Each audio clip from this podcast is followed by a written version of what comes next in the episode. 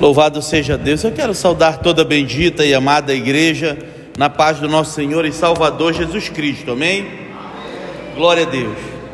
Aproveitando que já estamos de pés, abra comigo a sua Bíblia. É melhor procurar de trás para frente. Apocalipse capítulo 20, versículo 11. Apocalipse capítulo 20, versículo 11.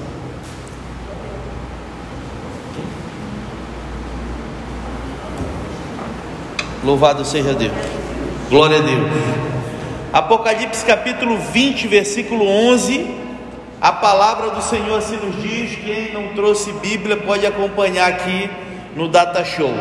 Diz assim: Então vi um grande trono branco, e o que estava sentado sobre ele, da presença dele fugiram a terra e o céu, e não se achou lugar para eles.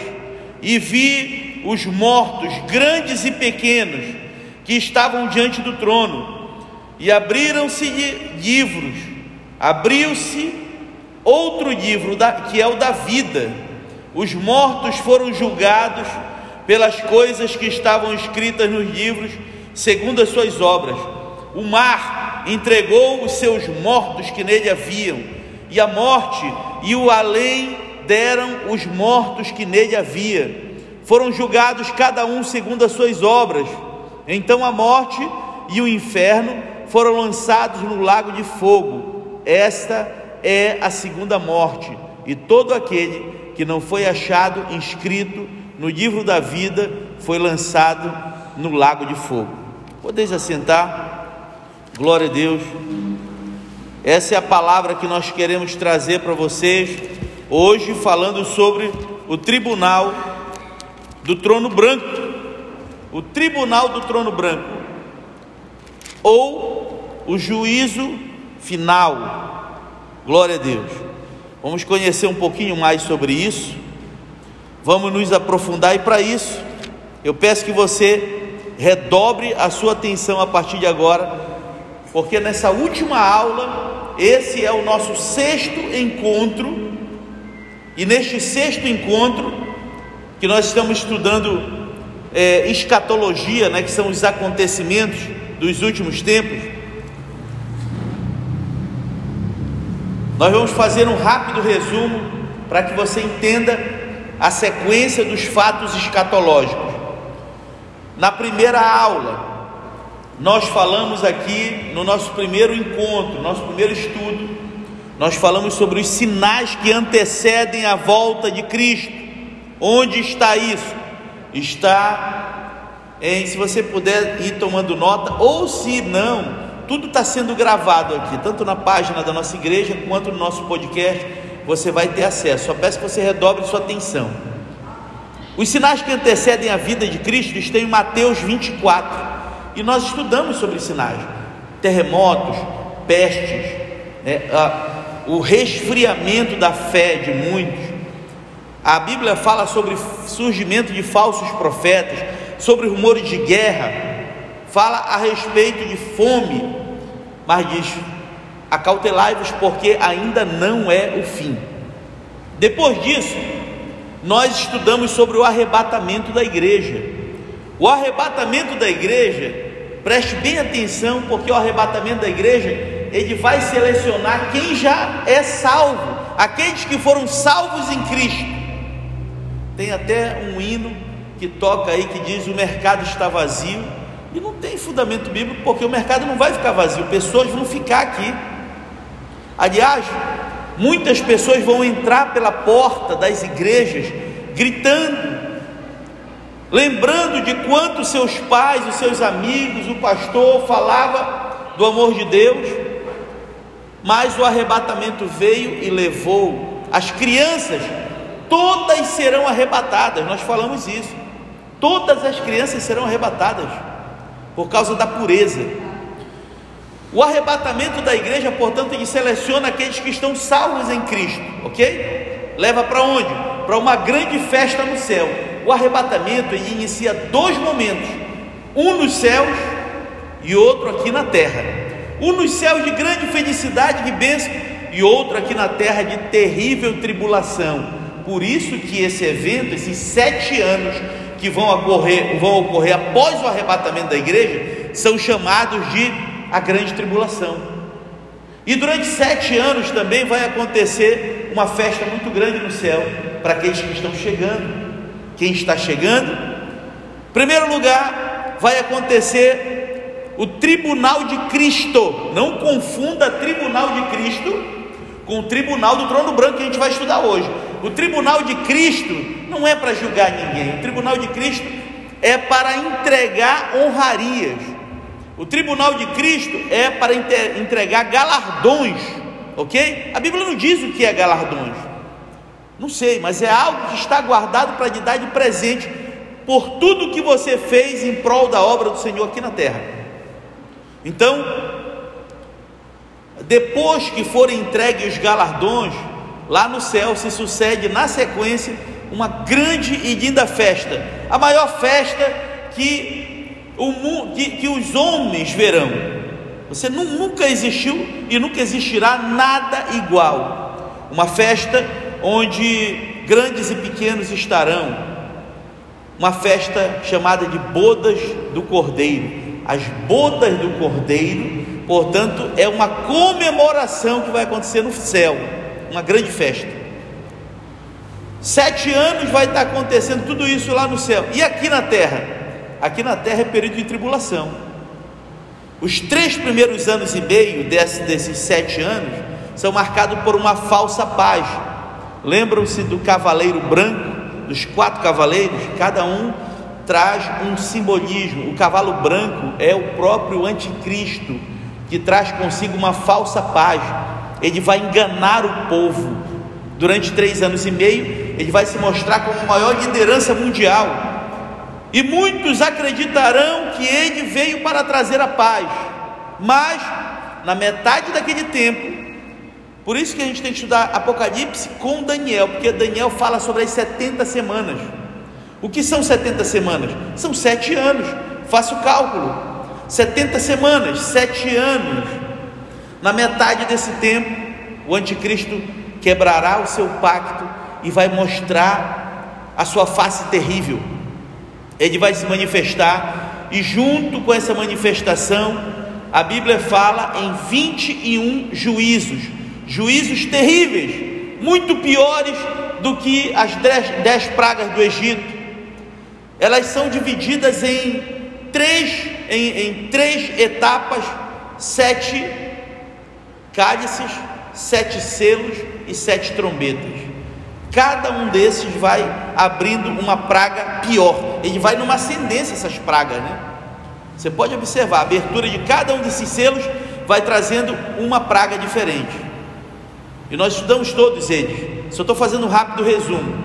Ao final desses sete anos, a Bíblia fala então que Jesus voltará dos céus ele vai voltar e dessa vez ele vai pisar na terra.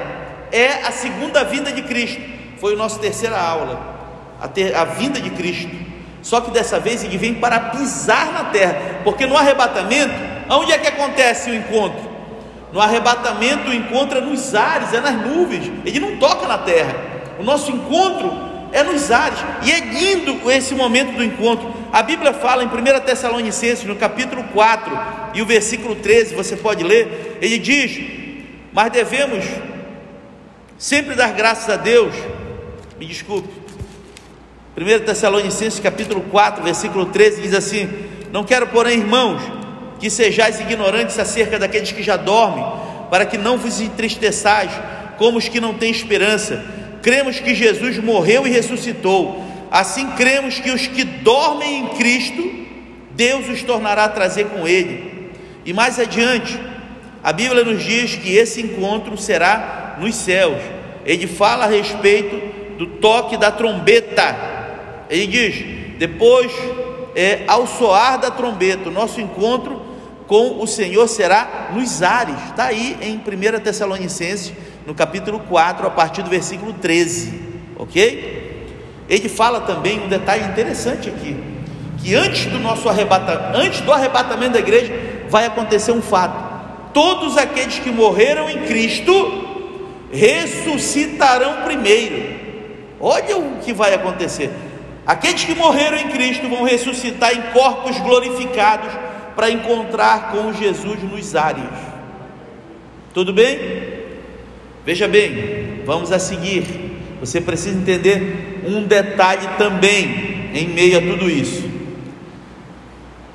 No Antigo Testamento, você vê uma referência chamada, é, que a Bíblia se refere a seio de Abraão. Vocês já viram isso? No Antigo Testamento é chamado de seio de Abraão.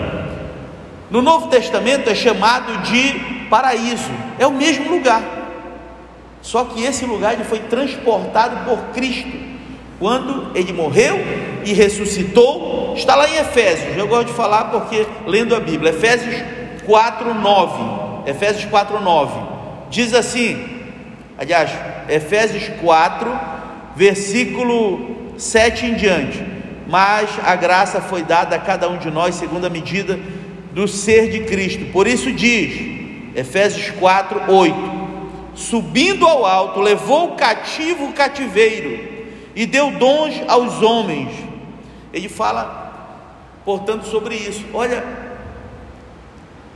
quando Jesus ele morre, aqueles três dias em que entre a morte e a sua ressurreição, a Bíblia deixa claro, não só em Efésios, mas Paulo também faz em outras partes da Bíblia referência a isso.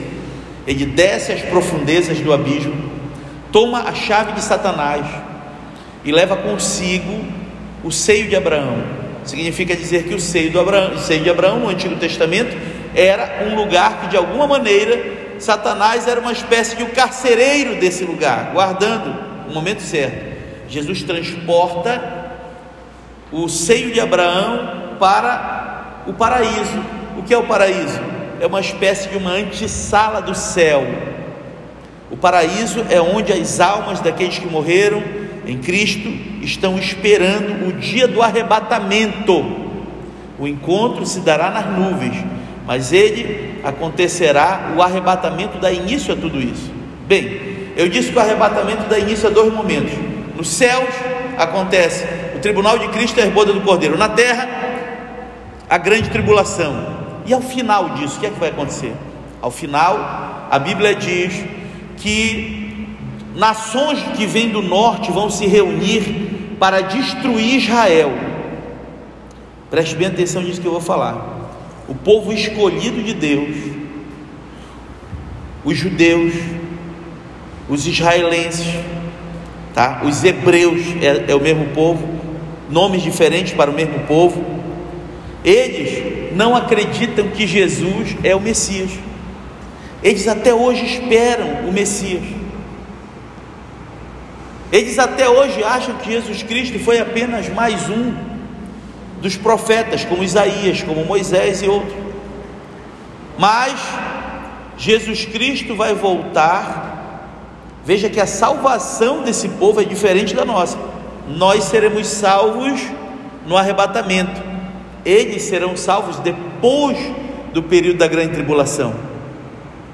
Eles permanecerão aqui para ver tudo isso, para enfrentar toda essa tribulação para ao final Jesus voltar com seu exército, e ele volta comandando os exércitos celestiais, está aí nos últimos capítulos de Apocalipse, ele desce comandando o grande exército celestial de, da igreja, ou seja, os, os salvos em Cristo e os anjos, e ele vem comandando esse grande exército montado em um cavalo branco. A Bíblia diz que em sua coxa está escrito Rei dos Reis e Senhor dos Senhores. E ele vem para destruir numa batalha chamada de Armagedon. Vem para destruir tudo, toda aquela liga de nações, e para salvar Israel. Preste atenção, porque a partir daqui que nós vamos. Gente, isso aqui foi apenas um pequeno resumo que eu fiz em 12 minutos de tudo que nós já falamos até agora, para a gente seguir a partir daqui, para que vocês compreendam o que é então o juiz do trono branco. Pode, pode avançar agora?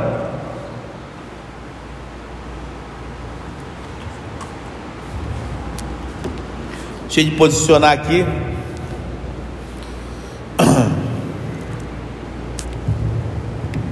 Pode avançar, pode avançando. Isso. Avança. Aqui, ó. Pode avançando aí. Volta aí só um pouquinho. Aqui. Todos os ímpios terão de prestar conta dos seus atos perante o Supremo Juiz, tá? O detalhe é o seguinte: quem é que vai prestar conta no tribunal do trono branco? Aqueles que morreram sem Cristo, ok? Aqueles que morreram sem Cristo, isso você tem que entender. Porque os que morreram com Cristo já estarão onde? Já estarão, já estarão lá nos céus, porque foram arrebatados. Portanto, os que morreram sem Cristo é que serão julgados. O tribunal do trono branco não é para julgar se essa pessoa é condenada ou não, como eu vejo em algumas coreografias por aí. Não. É um tribunal para aplicar pena em quem já está condenado. Está condenado. Vai só agora dosar a pena. Nós chamamos isso no direito atualmente de dosimetria penal. É só para aplicar o grau de pena que ele vai, mas já está condenado. Ok? Avance mais um pouquinho aí. Pode avançar, avança a parte. Isso, pode avançar aí, avançando. Aqui, na edição de hoje, estudaremos a respeito do dia do juízo do Senhor, de acordo com a palavra de Deus. Este será um dia de ajuste de contas, onde todos os ímpios, preste atenção ali, onde todos os ímpios estarão perante perante Deus e terão de responder por seus atos. O julgamento se dará diante do trono branco por isso que é chamado assim tribunal do trono branco. Quem estará sentado no trono branco? Deus, o santo juiz. E quem estará ajudando ele? A santa igreja vai estar ao seu lado, ok? Pode avançando.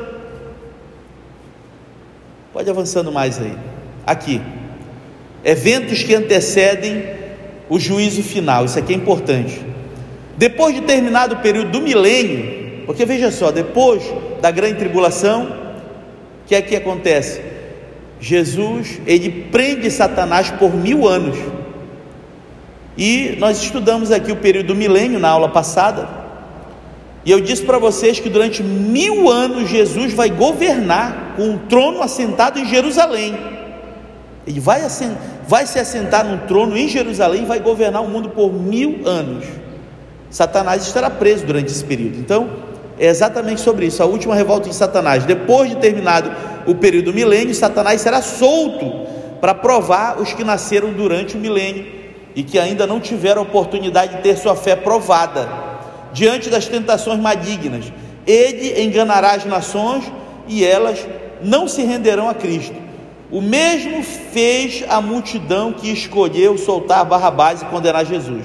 Avance aí prisão eterna de Satanás. Olha, tudo isso é antes do juízo final. Pela segunda vez, então, Deus vai mandar seus mensageiros poderosos prender o dragão. Quem é o dragão? Satanás, a antiga serpente, que também é chamada assim no, no Apocalipse, que estava no abismo.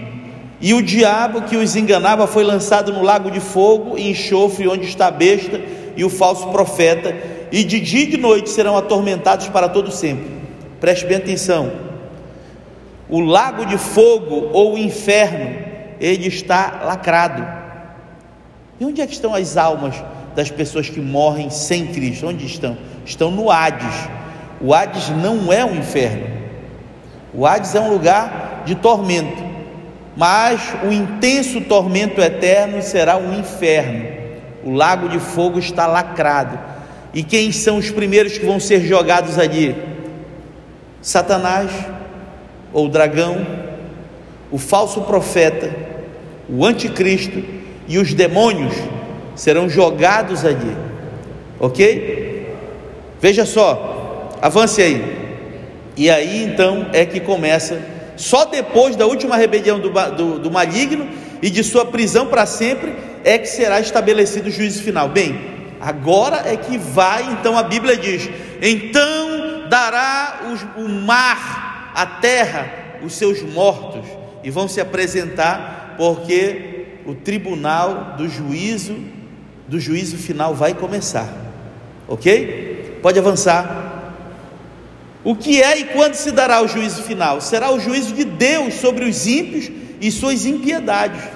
Em todos os tempos e lugares, de acordo com a Bíblia, o juízo final do trono branco ocorrerá logo após a segunda prisão de Satanás, nos eventos finais após o milênio, depois de este ter enganado mais uma vez as nações. Avance aí. Quem será o juiz?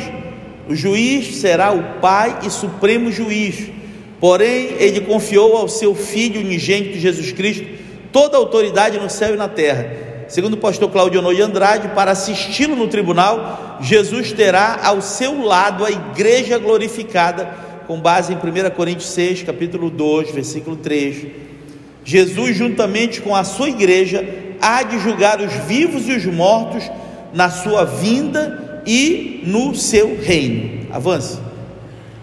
Juízo final. Se alguém quer ser livre da condenação eterna, necessita aqui na terra nos dias em que vivemos, de se arrepender dos seus pecados e entregar-se a Jesus, reconhecendo-o como Salvador e Senhor, porque depois será impossível. Avance.